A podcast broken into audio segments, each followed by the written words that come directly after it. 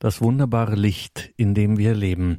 Das gemeinsame Priestertum aller Getauften. Heute Vortrag Nummer zwei von Pater Elmar Mitterstieler, dem Jesuitenpater aus Wien.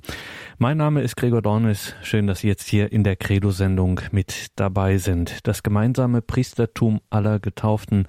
Das ist das große Thema von Pater Elmar Mitterstieler. Durch die Gemeinschaft mit Christus ist ja jeder Getaufte Priester und König und Prophet. Und diese Zusage die Zusage der unveräußerlichen Gleichheit und Würde und des Priestertums aller Getauften. Das hat das Zweite Vatikanische Konzil mit Rückgriff auf die Heilige Schrift wieder ins Bewusstsein gebracht. Diese große Zusage blieb aber theologisch und in der Verkündigung eher wenig beachtet. Manche hat sie aus den unterschiedlichsten Gründen nicht selten gefürchtet. Aber diese Zusage hat eine Wahrheit und Bedeutung und diese Wahrheit und Bedeutung in Alltag und Liturgie der Christen zu zeigen, das ist ein großes Anliegen von Pater Elmar Mitterstieder, Jesuit aus Wien. Gerade bei jenen in der Kirche, die Leitungsvollmacht bzw. ein Amt innehaben, rät er, sich neu bewusst zu werden, dass sie mit allen Getauften das eine Priestertum der Teilhabe am Priestertum Jesu leben. Und so hat sein erfolgreiches Buch zum Thema Das wunderbare Licht, in dem wir leben, Gleichheit, Würde und Priestertum aller in der Kirche. Dieses sein Buch von Pater Elmar Mitterstieler hat einem Augsburger Diözesantag der charismatischen Erneuerung den Titel gegeben. Da haben wir schon Vortrag Nummer eins in der vergangenen Woche gehört. Heute also Vortrag Nummer zwei, den Pater Elmar Mitterstieler beim diesjährigen Augsburger Diözesantag der charismatischen Erneuerung gehalten hat. So viel kann ich jetzt schon sagen. Sie müssen jetzt nicht Vortrag Nummer eins gehört haben oder sich genau daran erinnern, was er dort gesagt hat. Diese beiden Vorträge sind in sich geschlossen, sprechen für sich selbst. Und das liegt zum einen natürlich an der Person Pater Mitterstieler, zum anderen aber auch an diesem Thema, das uns alle so wesentlich betrifft, womit wir begnadet sind. Das wunderbare Licht, in dem wir leben, das gemeinsame Priestertum aller Getauften, Pater Elmar Mitterstieler. Das christliche Priestertum, Christsein ist gleich Priester sein, König sein, Prophet, Prophetin sein, Priesterin sein und so weiter. Ja. Ein ganz kurzer Blick auf das, was so in der Menschheitsgeschichte Priester ist. Das hat natürlich verschiedenste Titel und so in den Gemeinschaften der Menschen, nicht? Aber eines ist gemeinsam, man hat in Gemeinschaften, menschlichen Gemeinschaften geachtet, dass es besondere Menschen gibt, die den Kontakt mit der Gottheit halten können oder herstellen können. Gemeinschaften haben darauf Wert gelegt, dass es besondere Menschen gibt unter ihnen oder geschaut, wer hat da besondere Gaben, äh, den Kontakt mit der Gottheit äh, für, die, für diese Gruppe der Menschen herzustellen. Ja?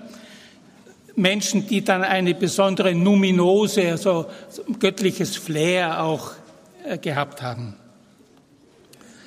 Ich muss gleich dazu sagen, nicht, dass diese besonderen Gruppen gibt es eigentlich für das Christentum nicht mehr, weil wir alle in Jesus Priester und Priesterinnen Könige sind. Also das Priestertum ist bei uns nicht reserviert an eine bestimmte Gruppe.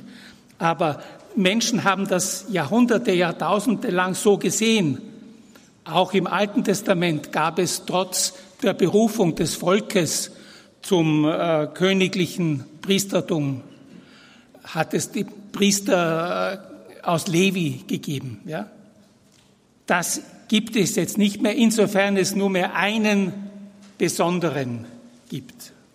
Oder uns ist das geschenkt worden, das zu erkennen. Es gibt nur mehr einen besonderen und das ist Jesus. Ja? Und an ihm haben alle Teil, die zu ihm gehören. Ja? Im Grund alle Menschen haben an ihn teil, denn das kann man nicht oft genug wiederholen. Wir alle sind Jesus-like, Jesus ähnlich, Jesus gestaltig geschaffen. Alle Menschen sind Jesus gestaltig geschaffen. Nach dem Urbild des Sohnes hat Gott uns nach seinem Bild geschaffen. Ja, das ist, glaube ich, wichtig. Also diese besonderen Menschen äh, in, in, der Tradition vom Priestertum in allen Völkern und äh, Gruppen und, und äh, Stämmen oder wie immer. Zugang haben die zu den heiligen Bezirken der Gottesnähe, haben Zugang zu heiligen Orten, besonderen äh, Orten der Gottesbegegnung. Diese Menschen haben äh, Zugang. Sie haben besonderen Zugang zur Gottheit selbst. Sie können äh, Kontakt herstellen. Sie können wieder äh, schließlich auch die, die Gottheit versöhnen wenn etwas äh, vorgefallen war, das vielleicht den Frieden gestört hat. Sie können wieder versöhnen, Sie können vermitteln. Sie haben die Riten und Sie haben die Opfer und die Gebete. Ähm, ja, Sie können als Mittler fungieren, diese besonderen Menschen in den äh, menschlichen Gemeinschaften. Das gibt es im Grund eben bei uns nicht mehr. Wir alle haben Zugang zur Gottesnähe. Wir alle haben Zugang zu Gott selbst. Das kommt dann gleich noch deutlicher. Wir alle äh, feiern den Kult. Ja, wir alle feiern die Liturgie. Wir alle, ja. Äh, wir, wir alle können, müssen, sollen Mittler sein zu Gott hin. Denken Sie nur an die Funktion, Funktion von Eltern für ihre Kinder oder von Eheleuten füreinander und so, ja. Wir sind Mittler füreinander zu Gott. Wir alle. Also diese Besonderheit, ja, die da äh, äh, mit dem Priesterbegriff verbunden war und weithin noch ist, ähm, die gibt es in dem Sinn nicht mehr. Ja, wir alle. In Jesus vollendet sich die Gestalt allen Priestertums, was sich Menschen jeweils zu Priester gedacht haben. Es vollendet sich in Jesus in seiner Gestalt. Ja. Alle Vollzüge, alle Vollmachten, alles, äh, was äh, Gottes Zugang und so weiter betrifft, das ist in ihm zusammengefasst. Ja. Freier Zugang zu Gott. Selbstgabe als das einzige Opfer, was es noch gibt. Vergebung, die uns allen aufgetragen ist in ihm. Verkünden ist uns allen aufgetragen in ihm. Vermittlung der Liebe, der Fürbitte, des Segnens, das ist uns allen aufgetragen in ihm. In ihm ist die Gestalt des Priestertums vollendet und wir alle haben daran, an ihm teil.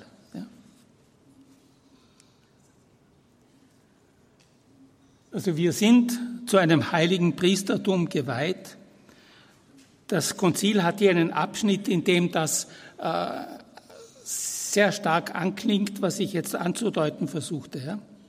Wir sind zu einem heiligen Priestertum geweiht, damit wir in allen Werken eines christlichen Menschen, sagt das Konzil, geistige Opfer darbringen. Wir alle bringen in allem, was wir tun, äh, wenn wir in dieser Haltung, in dieser Gemeinschaft mit Christus sind, geistige Opfer da.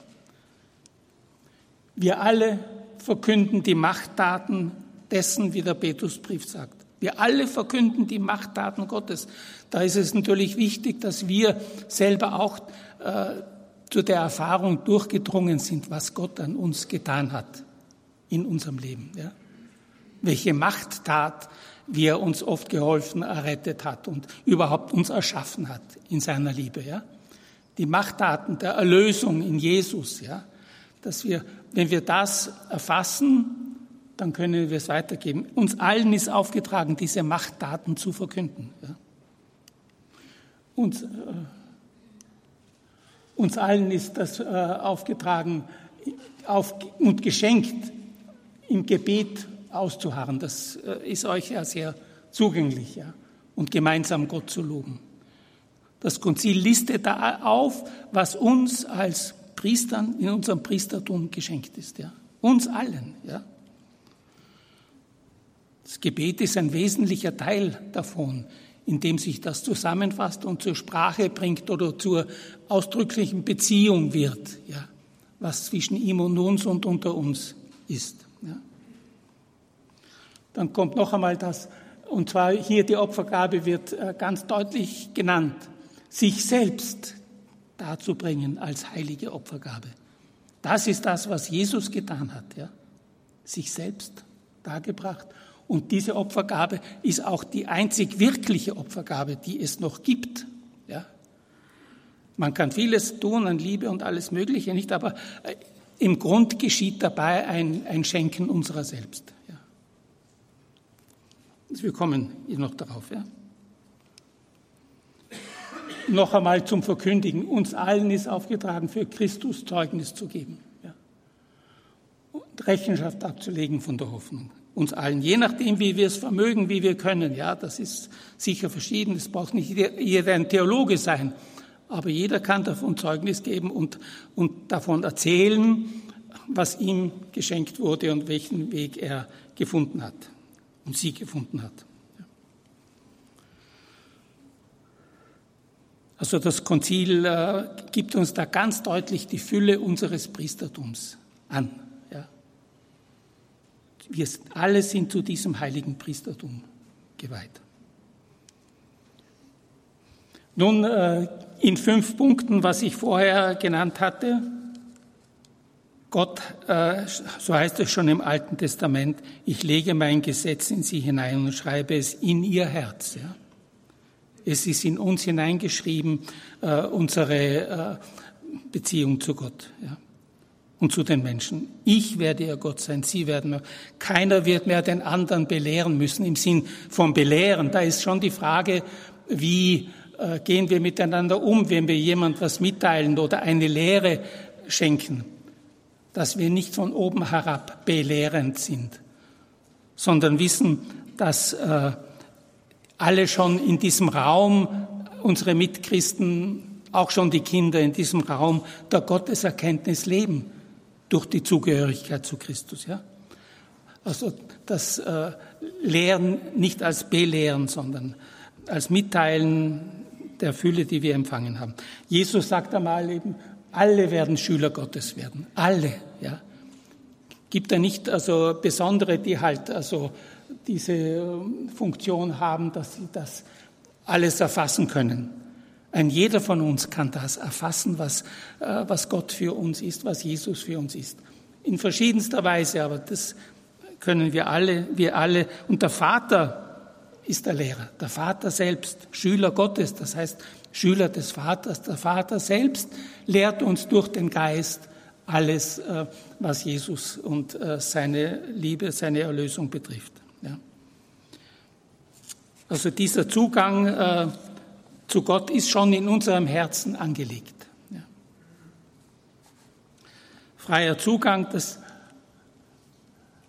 das heißt, ähm, der Epheserbrief betont das einmal zweimal sehr stark. Ja. Wir haben freies Wort und freien Zugang äh, zu Gott. Wir alle äh, in, durch Jesus zum Vater. In ihm haben wir freies Wort und freien Zugang.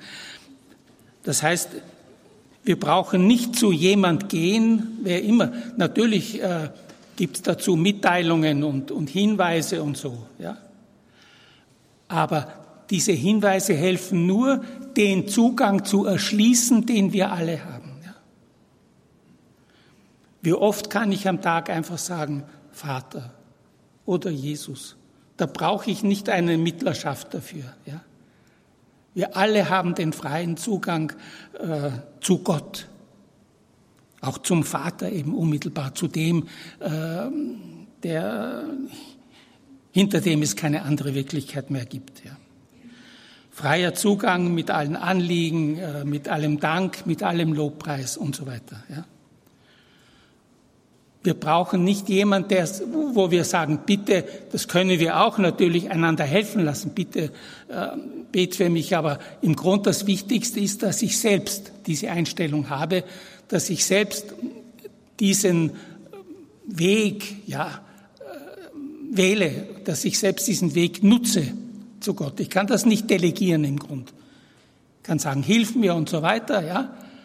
Aber im Grund bin ich der oder die, äh, mit der Gott unmittelbar in, in Verbindung sein will ja, und jederzeit zu ihm kommen kann. In ihm haben wir freien Zugang, in Jesus. Da wird offenbar, was uns allen Menschen in, im ursprünglichen Kontakt mit Gott geschenkt ist. Ja. Das Vater Unser ist ein ganz deutlicher äh, Beleg dafür. Ja. Sein Vater sagen schenkt er uns. Sein Vater sagen schenkt er uns. Genauso mit und in ihm sagen wir Vater und erreichen den Vater unmittelbar. Ja. Jederzeit. Das ist äh, eine einfache Anrede. Das ist, da ist kein Schnörkelwerk dabei oder muss, äh, muss irgendwas Besonderes tun, damit ich jetzt ähm, äh, da dieses Gebet sagen kann. Ja? Das kann ich schlicht und einfach, wenn ich es tue, erreiche ich den Vater. Aber auch nicht nur mit diesem Gebet, sondern schlicht mit dem Abba Jesu in aller Einfachheit, ja? so dass jedes Kind das verstehen kann. Freier Zugang, der Himmel ist offen sozusagen. Dieses Bild möchte das ein bisschen äh, andeuten. Ja?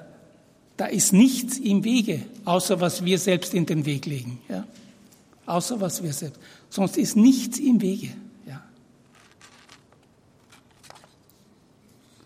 Das ist das Erste, ähm, also mit dem Priester verbindet, der hat einen besonderen Zugang zu Gott. Diesen besonderen haben wir alle. Ja? In Jesus, den haben wir alle. Das ist ganz wichtig, meine ich. Ja? Äh, der nächste Punkt oder diese ähm, ja, Eigenschaft des Priestertums, die Selbstgabe. Das Logo, das gewählt ist, ist, äh, wie Jesus die, diese Witwe im Tempel sieht, die ihre letzten Groschen da hineinwirft in den, ja, in den Opferkasten. Ja. Gott sucht uns, das ist das Grundwort wohl dazu, das Augustinus gibt. Gott sucht uns, nicht das unsrige. Ja. Er sucht nicht unsere Millionen. Das ist auch wichtig, wenn wir die weitergeben können, nicht? Also durchaus. Aber er sucht uns, unser Herz. Äh, er sucht unser Herz. Ja. Es ist eine Partnerschaftsbeziehung, ja. eine Liebesbeziehung. Ein Brillantring kann das Geschenk des eigenen Herzens nicht ersetzen. Er kann das sogar ganz besonders schmerzlich machen, dass das Herz da umgangen wird. Ja wenn es so wäre. Ja? Uns selbst sucht er, es ist eine Sache von Liebenden, dass sie wirklich von Person zu Person, von Herz zu Herz, ja, einander trauen, vertrauen, einander sich geben. Ja, das kennt ihr, wisst ihr, aber das einmal sich bewusst zu machen. Es gibt keine Gabe, an der Gott im Grund eine größere Freude hätte oder eine wirkliche Freude als unser Herz. Äh, was, ähm, was hier von Bedeutung ist, also Jesus hat sich selbst gegeben und zwar nicht, lassen wir das einmal stehen, Jesus hat sich selbst gegeben und zwar nicht im Tempel. Ja. Seine letzte Hingabe war nicht im Tempel, sondern in dem Schrecklichsten, was Menschen auch in ihrem Alltag, in ihrem, äh, in ihrem Leben erleben. Ja. Er ist gestorben außerhalb der Mauern, hinausgeworfen, hinausgestoßen, ähm, zunichte gemacht. Ja. Sein, seine Selbstgabe war nicht eine kultische Selbstgabe in diesem Sinn. Er ist im Rahmen unserer Menschenschicksale hat er sich geschenkt und hingegeben. Ja. Das heißt, auch unser Priestertum ist nicht in erster Linie eins im Tempel, sondern eins des Alltags indem wir einander äh, uns schenken, indem wir uns Gott schenken. Dieses, die Selbstgabe im Alltag, das ist das, äh, was das Erste für uns Christen ist. Ja. Dazu ist eine Hilfe und ein, äh, in, in, einem Zug der Bewegung hin und her äh, das Liturgie feiern, ja, indem wir uns Jesus bewusst anschließen und von ihm wieder be uns beschenken lassen, damit wir das im Alltag leben. Bei uns ist der, der Tempel oder auch der Kirchenraum nicht das Zentrum. Das Zentrum ist unser eigenes Herz und sind die Herzen, mit denen wir leben und so weiter. Ja, das, äh, dort geschieht die Selbstgabe, das Opfer, das Gott möchte. Ja. Die Frau habe ich schon erwähnt, die Witwe, die da also Jesus besonders hervorhebt, sie mit ihrem Letzten, was sie hat, gibt sie ihr eigenes Leben. Das heißt, nicht nur ihren Lebensunterhalt, sondern sie schenkt ihr eigenes Leben. Es steht dort das griechische Wort Bios. Das heißt nicht nur den ersten Lebensunterhalt, sondern sie schenkt ihr Leben, setzt sie ein in ihrer Gabe. Ja. Eine besondere Bedeutung, die jetzt, ich weiß nicht, warum das PowerPoint das so äh, übersprungen hat, äh, ein Wort, äh, mit dem man die Selbstgabe sehr gut zusammenfassen kann, ist das Hören. Das Hören.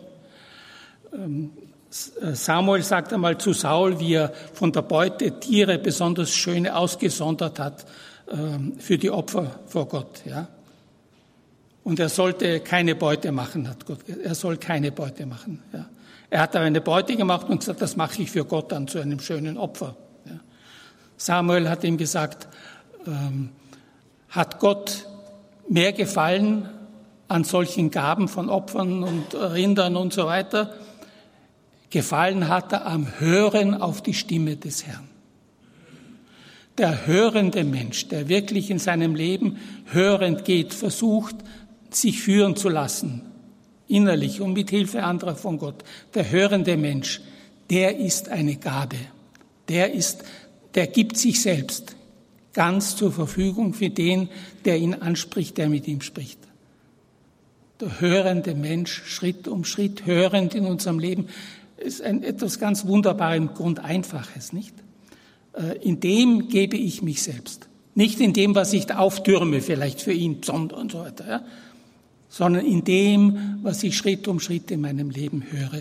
Äh, das ein hörendes Herz heißt es einmal. Salomo der hat gebeten, in, Deutschen wird es übersetzt mit dem hörenden Herzen. Ja? Und dafür hat Gott ihn besonders ähm, anerkannt. Ja? Oder äh, Jesus über seine Mutter, selig, die das Wort Gottes hören und es befolgen. Ja. Nicht mein eigenes Schaumschlagen, ja, sondern die Aufmerksamkeit, mich führen lassen, mir helfen lassen, die, der Stimme Gottes folgen, die in mir äh, erklingt und die äh, mir durch die Gemeinschaft äh, auch geschenkt wird. Ja ein hörendes Herz. Das ist fast am schönsten, meine ich, was diese Selbstgabe zusammenfasst. Dazu gehört auch der Appell, äh, ein, äh, was Liebes zu tun. Ja? Das gehört auch zu diesem Hören, den Appell, äh, was jetzt nötig ist für jemand und so weiter, oder in der Welt. Ja? Ignatius von Loyola unser Ordensvater, der Jesuiten nennt das auch äh, Gott suchen und finden in allen Dingen. Ja. Seine Spuren, denen ich dann auch folgen kann und soll.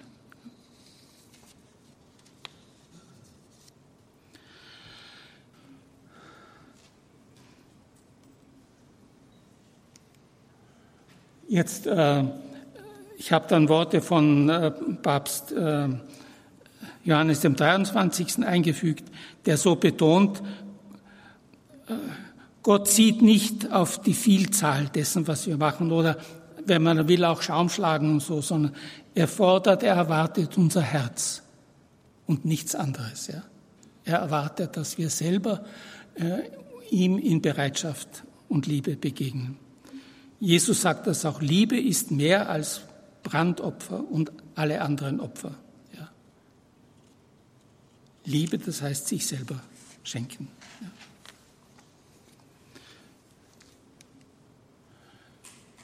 Der nächste Punkt, die Vergebung. Die Vergebung ist uns allen aufgegeben, geschenkt, aufgetragen.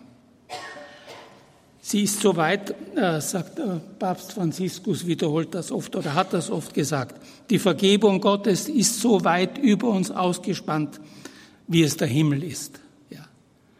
Seine Vergebung ist so weit ausgespannt, dass die Frage ist nur, ob wir sie annehmen. Seine Vergebung ist so weit, so wie äh, das Herz unseres Herrn, so weit wie seine ausgespannten Arme, ja, so weit ist seine Vergebung. Ja. Frage ist, nehmen wir sie an? Das ist alles. Ja.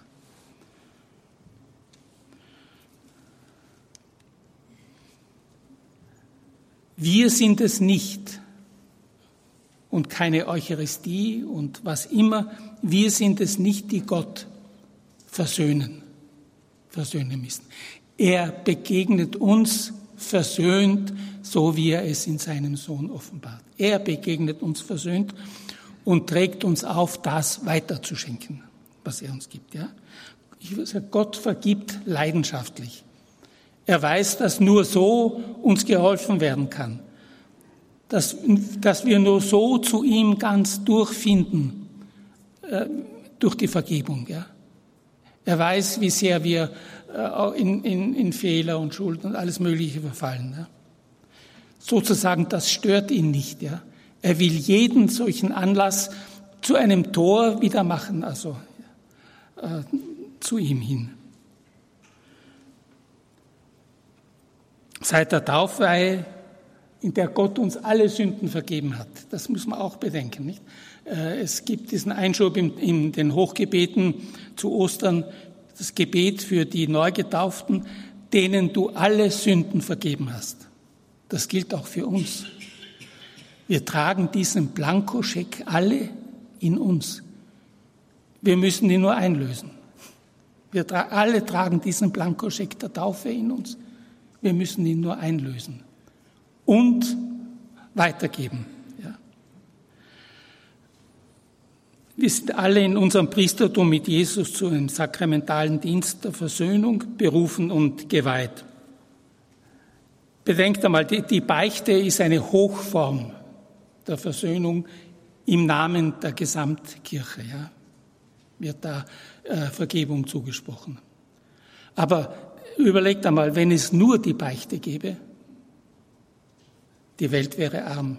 Ja. Wir alle als Christen äh, sollen die, die Vergebung Gottes in unserer Welt gegenwärtig setzen. Wir alle als Christen, die ganze Kirche ist Sakrament der Versöhnung. Wir alle äh, haben die, in dieser Welt, in dieser Kirche, in unseren Familien die Vergebung der Sünden zu leben und zu schenken. Ja.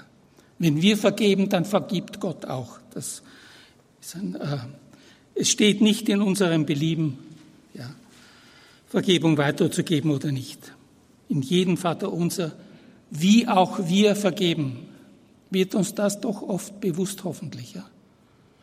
Vergib uns unsere Schuld, wie auch wir vergeben. Und das ist eine Bedingung, das sagt Jesus einmal ausdrücklich. Ja? Wenn ihr eure, gegenseitig eure Schuld nicht vergibt, dann äh, wird euch euer himmlischer Vater auch nicht vergeben. Das Vaterunser hat die Formulierung im Griechischen so wie wir vergeben haben. Ja? Das heißt nicht nur, wie wir vergeben, das ist eine verkürzte, nicht ganz volle Übersetzung. Ja? Vergib uns unsere Schuld, wie auch wir vergeben haben unseren Schuldigern. Ja? Gott möchte, dass dieser Friedensstrom durch uns und in der Kirche und in der Welt fließt. Ja? Und damit vergibt er auch uns. Ja? Wir sind Sündenvergebende. Ja? Die Beichte ist eine Hochform, in der wir uns also auch die Kraft dazu äh, wiederholen durch diese Zusage der Kirche. Ja?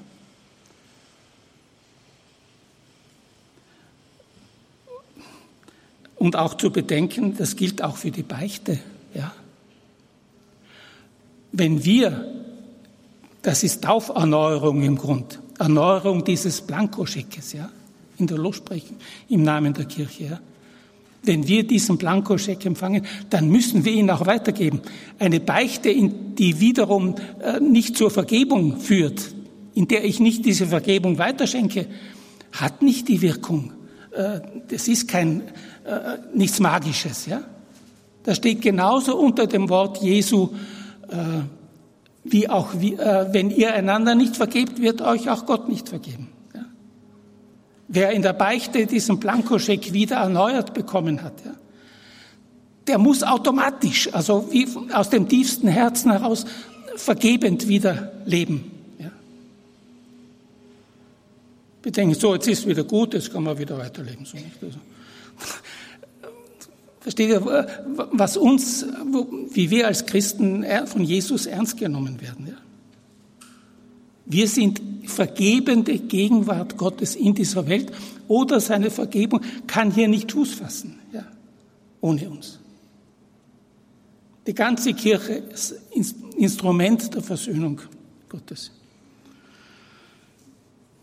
Vergebung, ich habe es auch so formuliert, ist die Alltagsmünze unseres Glaubens. Ich habe Vergebung noch vor Verkünden gesetzt. Ja. Wir leben wirklich davon, dass wir uns wieder und wieder freigeben und neu äh, Leben äh, schenken lassen und Leben geben. Vergeben heißt Leben schenken, neu Leben schenken, neu einen offenen Raum einander schenken, ja, den Gott uns ständig auch schenken will. Entschuldigen wenn ich da werde ich immer intensiver. Das ist ein ganz ein wichtiger Punkt, glaube ich. Ganz ein wichtiger Punkt. Ja. Wir können nicht einfach so namenlos in diesem schwimmen, in diesem Strom der Vergebung. Das, das, das sind wir aufgerufen, das in der Welt und in der Kirche zu leben und jeder und jede, ja, und jeder und jeder. Ja. ja.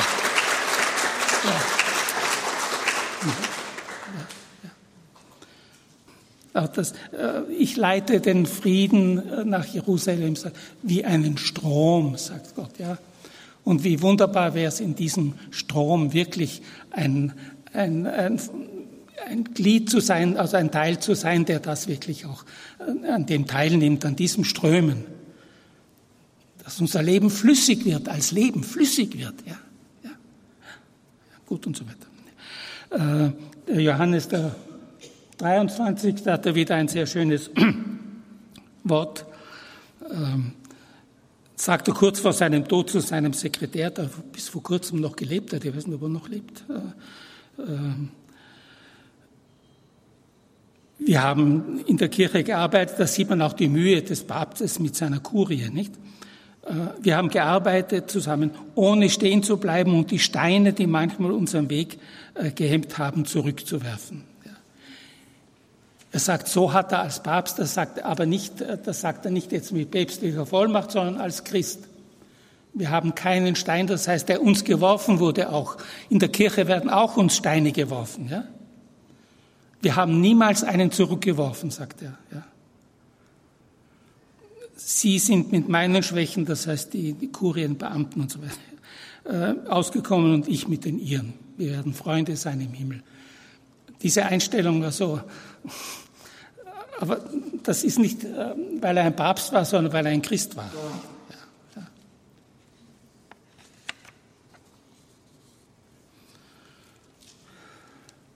Zur Vergebung noch, äh, ja, mit jeder Vergebung äh, ereignet sich Ostern, das auch uns bewusst zu sein. In seinem äh, Auferstehen begegnet Jesus den Menschen, mit denen er unterwegs war und die an ihm schuldig geworden sind oder die ihn nicht, ihm nicht helfen konnten wirklich. Ja? Er begegnet ihnen und damit schenkt er ihnen Vergebung, Friede sei mit euch und so weiter. Er nimmt die Fäden wieder auf. Äh, das ist Ostern. Ja? Alles Versagen, was immer es sein mag, beantwortet er mit Neuem auf uns zugehen. Neues auf uns zugehen.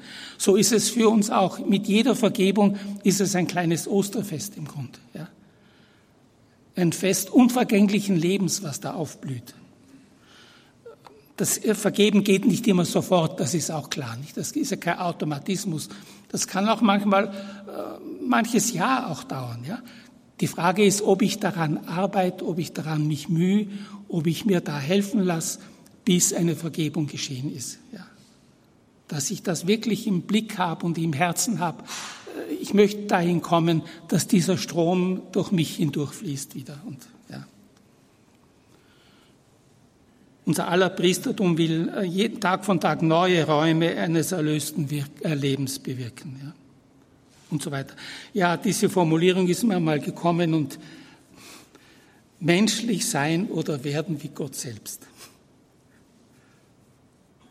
Gott zeichnet sich durch höchste Menschlichkeit aus. Jetzt im Sinn von, das hat zwei Bedeutungen menschlich auch nicht. Ja? menschlich sein oder werden wie Gott. Er ist ja Mensch geworden und hat diese ganzen äh, Erfahrungen und, und, und äh, die ganzen Verfilzungen auch mit den Jüngern, den ganzen Alltag hinein, hat all das gelebt, ja, mit menschlichem Gespür, ja, dass wir dieses, äh, diese Menschlichkeit Gottes in uns mehr und mehr ausbilden. Das hat ganz viel mit Vergebung zu tun.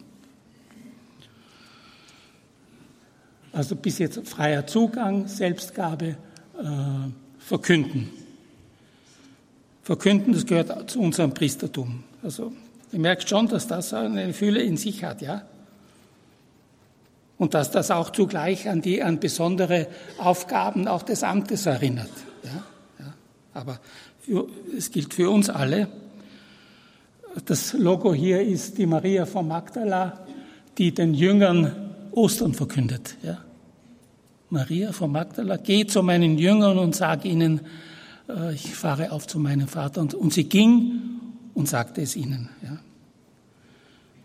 Ich habe also jemand gewählt, die nicht im Amt ist, aber die jetzt schon Gott sei Dank endlich sehr geehrt wurde mit ihrem Maria von Magdala ist ein Fest geworden. Ja. Das war ein Gedenktag, die Apostel haben alle ein Fest, aber diese Apostelin, die ist jetzt erst, äh, äh, hat sie ein Fest erhalten durch den Papst. Ja. Aber gut, da kommen wir noch darauf. Ähm, das Konzil sagt da ganz klar, äh, Jesus gibt seinem ganzen mystischen Leib, und das steht in Presbyterorum Ordinis. Ja. Im Priesterdekret steht das. Nummer zwei, ja gibt seinem ganzen mystischen Leib Anteil an, sein, an der Geistsalbung, mit der er gesagt und die Machttaten zu verkünden, dessen, der aus, uns aus der Finsternis, dem ganzen Volk.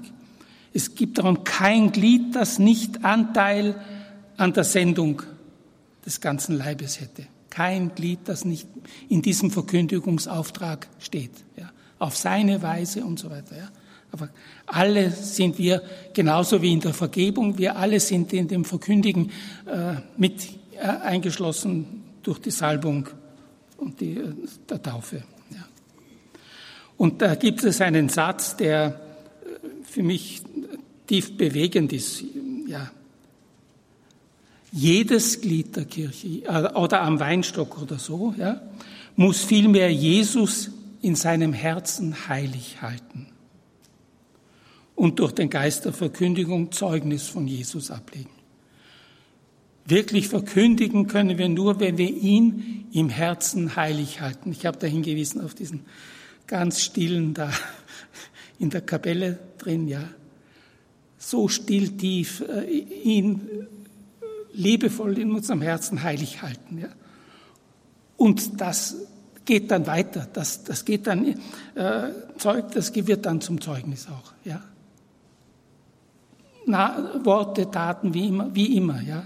Aber das ist das Entscheidende. Jesus in unserem Herzen heilig halten und durch den Geist der Verkündigung, Geist der Zeugnis von ihm geben.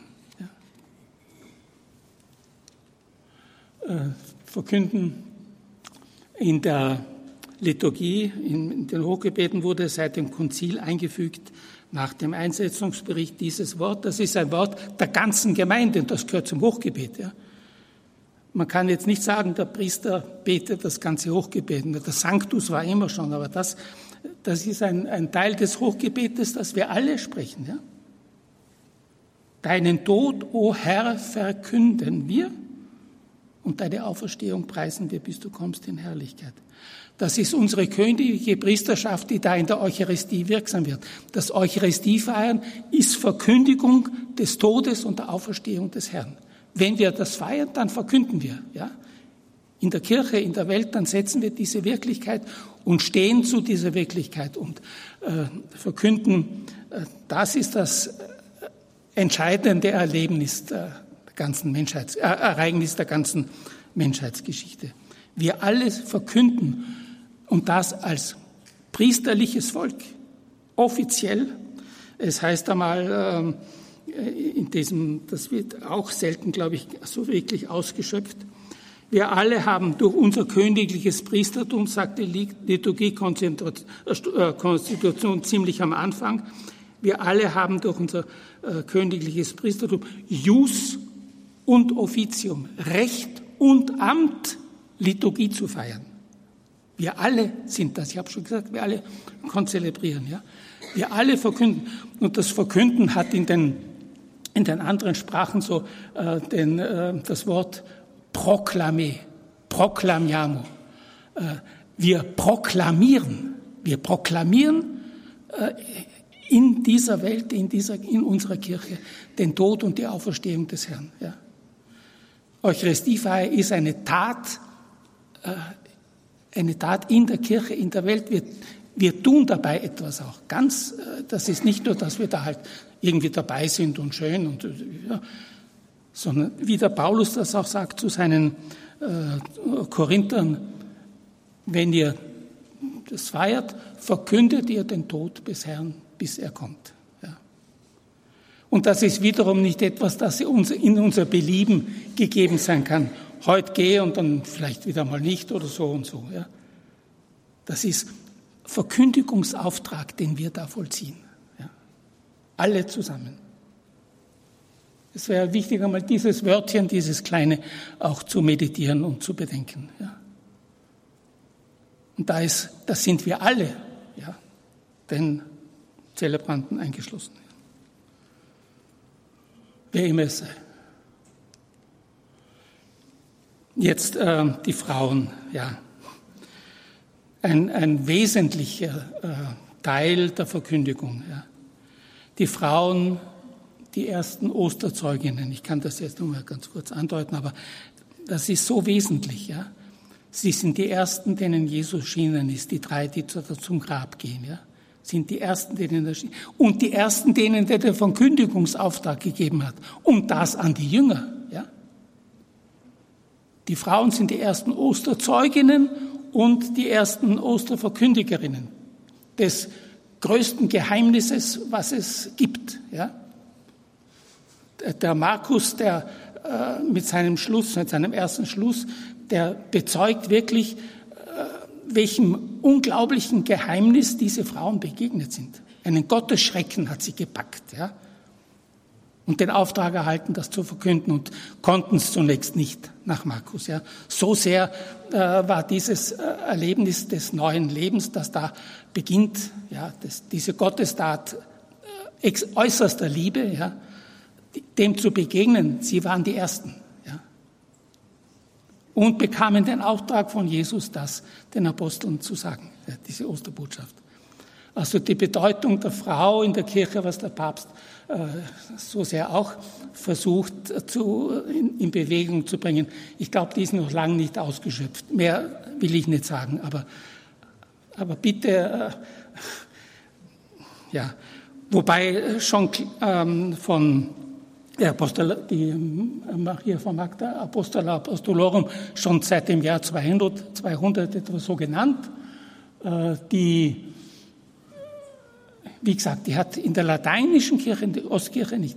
Die Frauen haben nur einen Gedenktag bei uns oder diese vertretend Maria von Magdala. Jetzt hat sie ein Fest bekommen.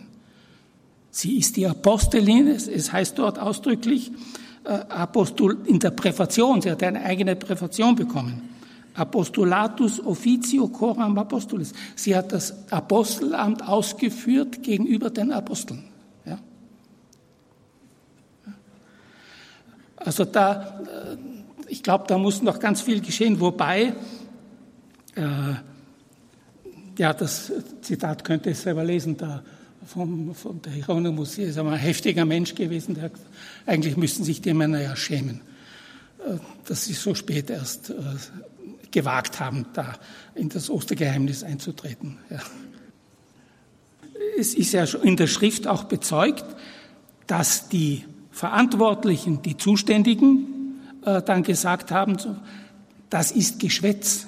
Das ist wortwörtlich da äh, überliefert. Sie haben Leros, sie verbreiten Geschwätz. Ja. Das passt genau zu diesen Injurien, die wir oft den Frauen gegenüber auch äh, sagen. ah, das ist Geschwätz oder das ist Weibergewäsch oder das und das und das. Wir Männer machen genauso Geschwätz. Genauso. Diese gegenseitigen Injurien, mit denen müsste man wirklich auch aufhören. Und das noch besonders in der Kirche. Es sind wirklich Injurien, die die halbe Menschheit äh, minder machen. Und das haben aber die Verantwortlichen damals gesagt. Die Apostel, die, die Osterfrauen da, die verbreiten Geschwätz. Ja. Stellt euch vor. Ja.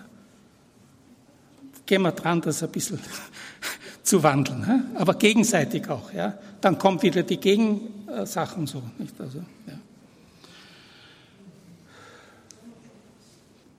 Zum Verkünden noch äh, wiederum das Konzil zitiert. Ja.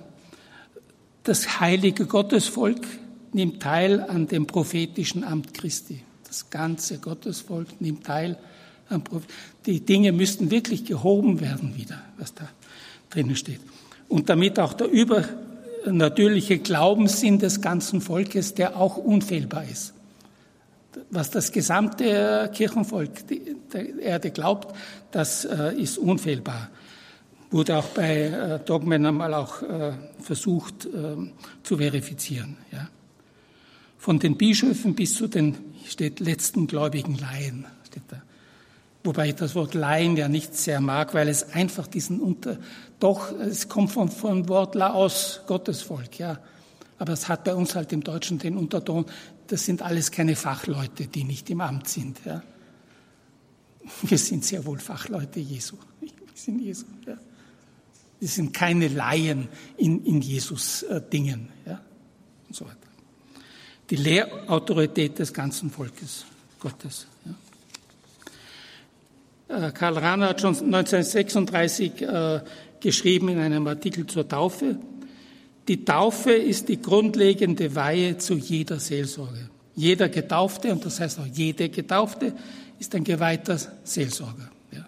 Das hat er schon 36 geschrieben und im Konzil ist das ratifiziert. Ja.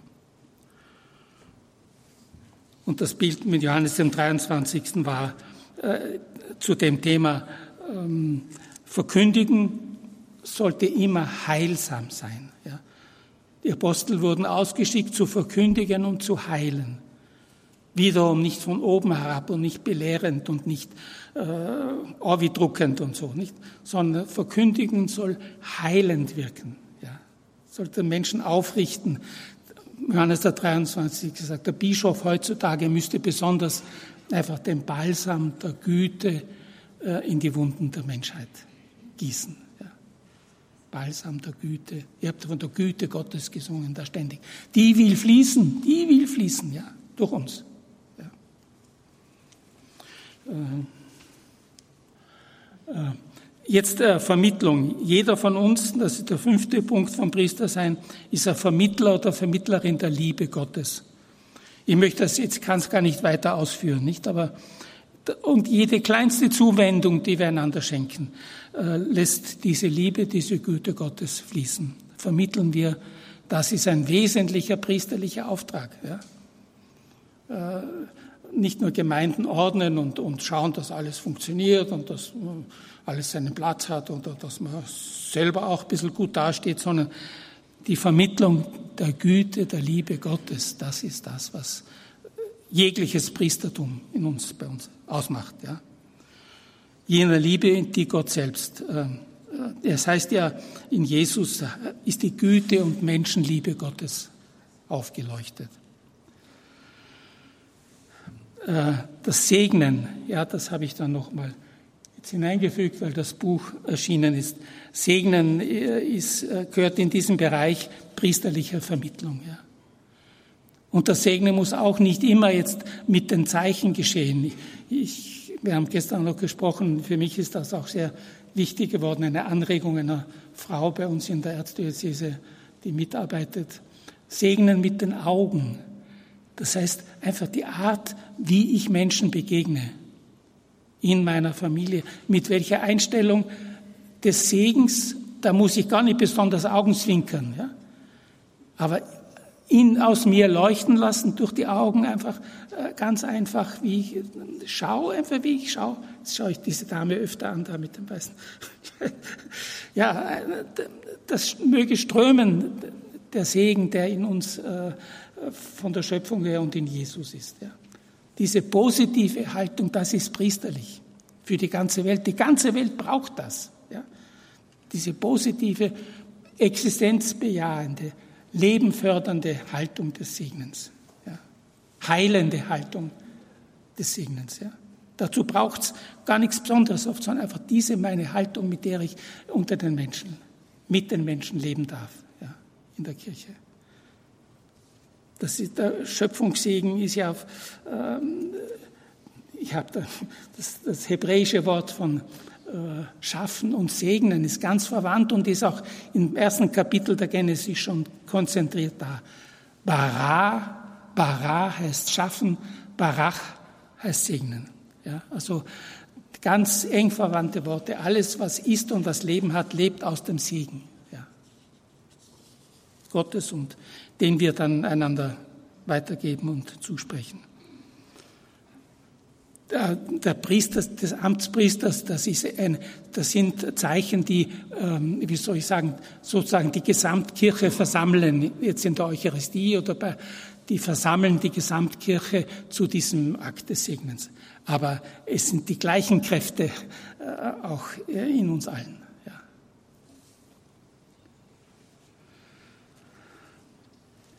Und die Fürbitte. Das habe ich durchs eigene Schreiben wieder tiefer entdeckt. Dass, äh, die Fürbitte, das Segnen sozusagen ist, unterstützt den Strom Gottes zu uns. Und äh, in der Fürbitte äh, nehmen wir die Menschen mit zu Gott. Wir sind Vermittler. Äh, alles, was wir an Anliegen, was wir, wir können alles, und zwar wirklich, versucht einmal euch vorzustellen, ihr kommt zum lieben Gott und legt ihm das die, vor die Füße, auf seinen Schoß, in sein Herz. Einen Menschen oder, oder von mir aus die ganze äh, arabische Geschichte. Legt ihm das wieder und wieder ans Herz und in den Schoß. Ja? fürbittend die Menschen hintragen oder äh, eine, eine sch, äh, schlimme Krankheit in der Nähe oder in der Familie diesen Menschen, legt ihm in den Schoß, legt ihm an sein Herz. Er, er braucht das nicht, um uns zu helfen, aber er will, dass wir mittun. Das ist das Entscheidende. Er will, dass wir mittun, indem wir ihn dafür engagieren, sozusagen. Ja. Er braucht es in dem Sinn nicht, er will es ja selber, nicht? Aber er will unser Mittun, so wie im ganzen priesterlichen königlichen und prophetischen. Ja. Eine ganz wichtige Sache, meine ich, das geht weiter auch über hinaus über die Fürbitten. Der, und bedenkt zum Beispiel, dass die äh, Hochgebete äh, in der Liturgie alle zu großen Teilen Fürbittgebete sind. Für die ganze Kirche, für die Verantwortlichen, für alle in der Kirche, für die Verstorbenen, für die Lebenden, für uns selbst und so weiter. Ja. Ein ganz großer Teil des Hochgebetes ist Fürbittgebet. Ja. Dass es noch einmal jetzt äh, vor dem, nach dem Evangelium vom Konzil eingesetzt wurde, ist nur um die Bedeutung bewusst zu machen mehr. Ja. Das ist oft sehr formelhaft. Dass wir das wirklich in unserem Herzen vollziehen. Mensch, so wie Menschen, äh, wie äh, die Kranken zu Jesus getragen haben. Die haben sie auf Tragbahn ihm nachgetragen und hingetragen und sind von allen Seiten dahergekommen. So ähnlich ist das, ja. Hintragen zu ihm. Und dann heißt es einmal im, im, im Philipperbrief, unsere Bitten und Anliegen mit Dank vor Gott bringen. Und dann der Friede Gottes, der alles Begreifen übersteigt, wird eure Herzen, eure Gedanken äh, erfüllen in Christus Jesus, unserem Herrn. Wenn wir das wirklich getan haben, wenn wir es wirklich in unsere Anliegen gebracht haben, dann können wir auch in Frieden sein wieder. Wir haben es ihm anvertraut, sicher wieder und wieder, aber, aber das fürbittende Gebet, das schenkt uns auch den Frieden unseres Glaubens, unseres Vertrauens in Gott.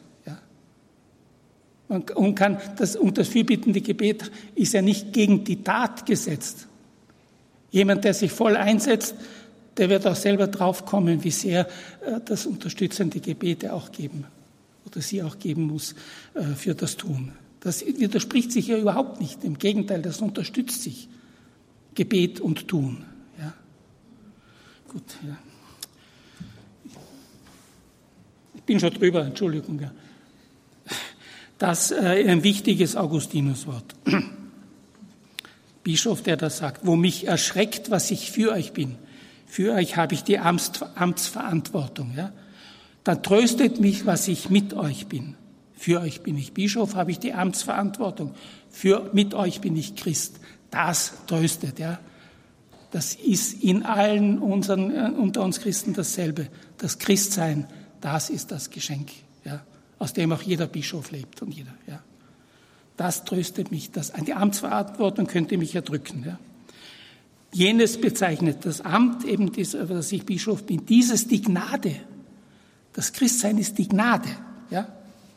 Das Amt äh, ist eine Verantwortung und muss getan werden, aber aus dieser Gnade und in, äh, sonst, äh, sonst fließt es nicht, ja, sonst ist es ein, ein hölzern Ding. Ja. Wenn ich nicht bewusst bin, äh, dass ich genauso wie alle anderen aus der Gnade lebe. Das verbindet uns das Gemeinsame. Jenes ist die Gefahr. Jede Verantwortung hat eine Gefahr. Auch die Elternverantwortung hat, hat eine Gefahr. Ja. Dieses aber, dass wir da in, in der Zugehörigkeit zu Jesus geborgen sind, das ist das Heil. Ja. Das ist ein wunderbares Wort von Augustin, dass das nicht nur für Bischöfe gilt, sondern auch für, für Eltern und, und, und Pfarrer und was immer. Oder Pastoralassistent, jeden, der irgendwie äh, eine Verantwortung hat. Woraus fließt das Leben? Aus der Verbindung mit Christus. Das hat auch ein Mitbruder in Frankfurt einmal gesagt in einem Gespräch zu mir.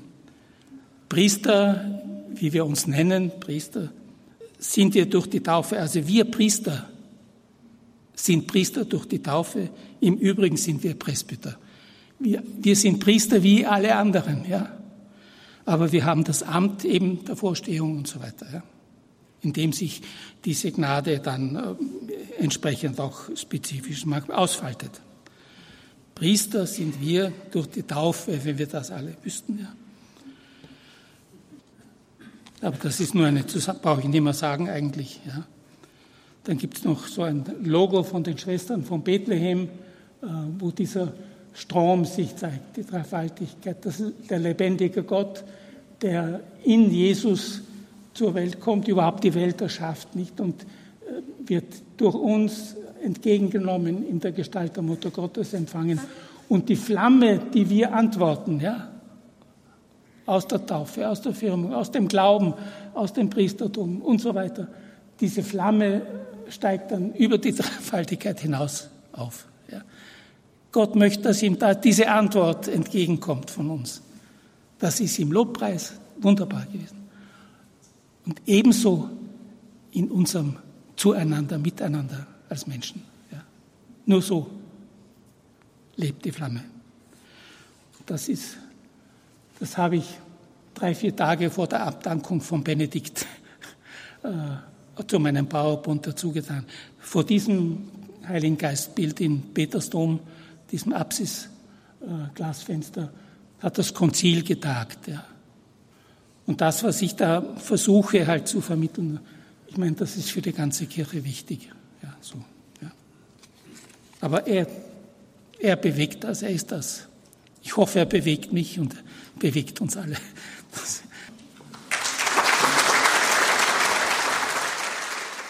Sie hörten in der heutigen Credo-Sendung Pater Dr. Elmar Mitterstieler, Jesuit aus Wien. Er hat ein Buch über das gemeinsame Priestertum aller Getauften geschrieben, schon vor einigen Jahren. Mittlerweile ist das in der dritten Auflage erhältlich, so erfolgreich ist es. Es heißt Das wunderbare Licht, in dem wir leben, Gleichheit, Würde und Priestertum aller in der Kirche. Und genau das, dieser Buchtitel, inspirierte auch einen Augsburger Diözesantag der charismatischen Erneuerung in diesem Jahr und dort hielt Pater Mitterstieler zwei Vorträge. Heute Vortrag Nummer zwei in dieser Sendung wir gehört. Diese beiden Vorträge gibt es natürlich bei unserem CD-Dienst ganz klassisch zu bestellen und auch morgen steht der dann im Laufe des Tages in unserem Podcast- und Download-Bereich. Schauen Sie dazu einfach auf unseren Internetauftritt horeb.org, horeb.org. Und natürlich finden Sie auch wieder im Infofeld zu dieser Sendung im Tagesprogramm gibt es ja neben der Sendung immer ein Infofeld, also einmal die Möglichkeit mit wenigen Klicks sich eine CD zu bestellen und davor das sogenannte Infofeld. Dort stehen alle weiteren Angaben zu dem Buch von Pater Mitterstieler drin, das wunderbare Licht, in dem wir leben. Wenn Sie kein Internet haben, natürlich hat unser Hörerservice auch für Sie die entsprechenden Angaben parat, der weiß natürlich auch Bescheid. So, und jetzt haben wir ganz viel gehört vom Priestertum, vom gemeinsamen Priestertum. Und zu dieser Berufung gehört natürlich ganz klar das Gebet der Getauften miteinander und vor allem füreinander. Und genau das machen wir jetzt. Wir beten gemeinsam mit der ganzen Kirche. Das liturgische Stundengebet ist ja immer auch zugleich das sich mit einklinken, wenn man das so sagen darf, in das Gebet der ganzen Kirche. Jetzt um 21.40 Uhr Zeit für die Komplett, das Nachtgebet der Kirche. Bleiben Sie dran und beten Sie mit, mit der ganzen Kirche hier in der Gebetsgemeinschaft von Radio Horeb und Radio Maria. Alles Gute und Gottes reichen Segen wünscht ihr Gregor Dornis.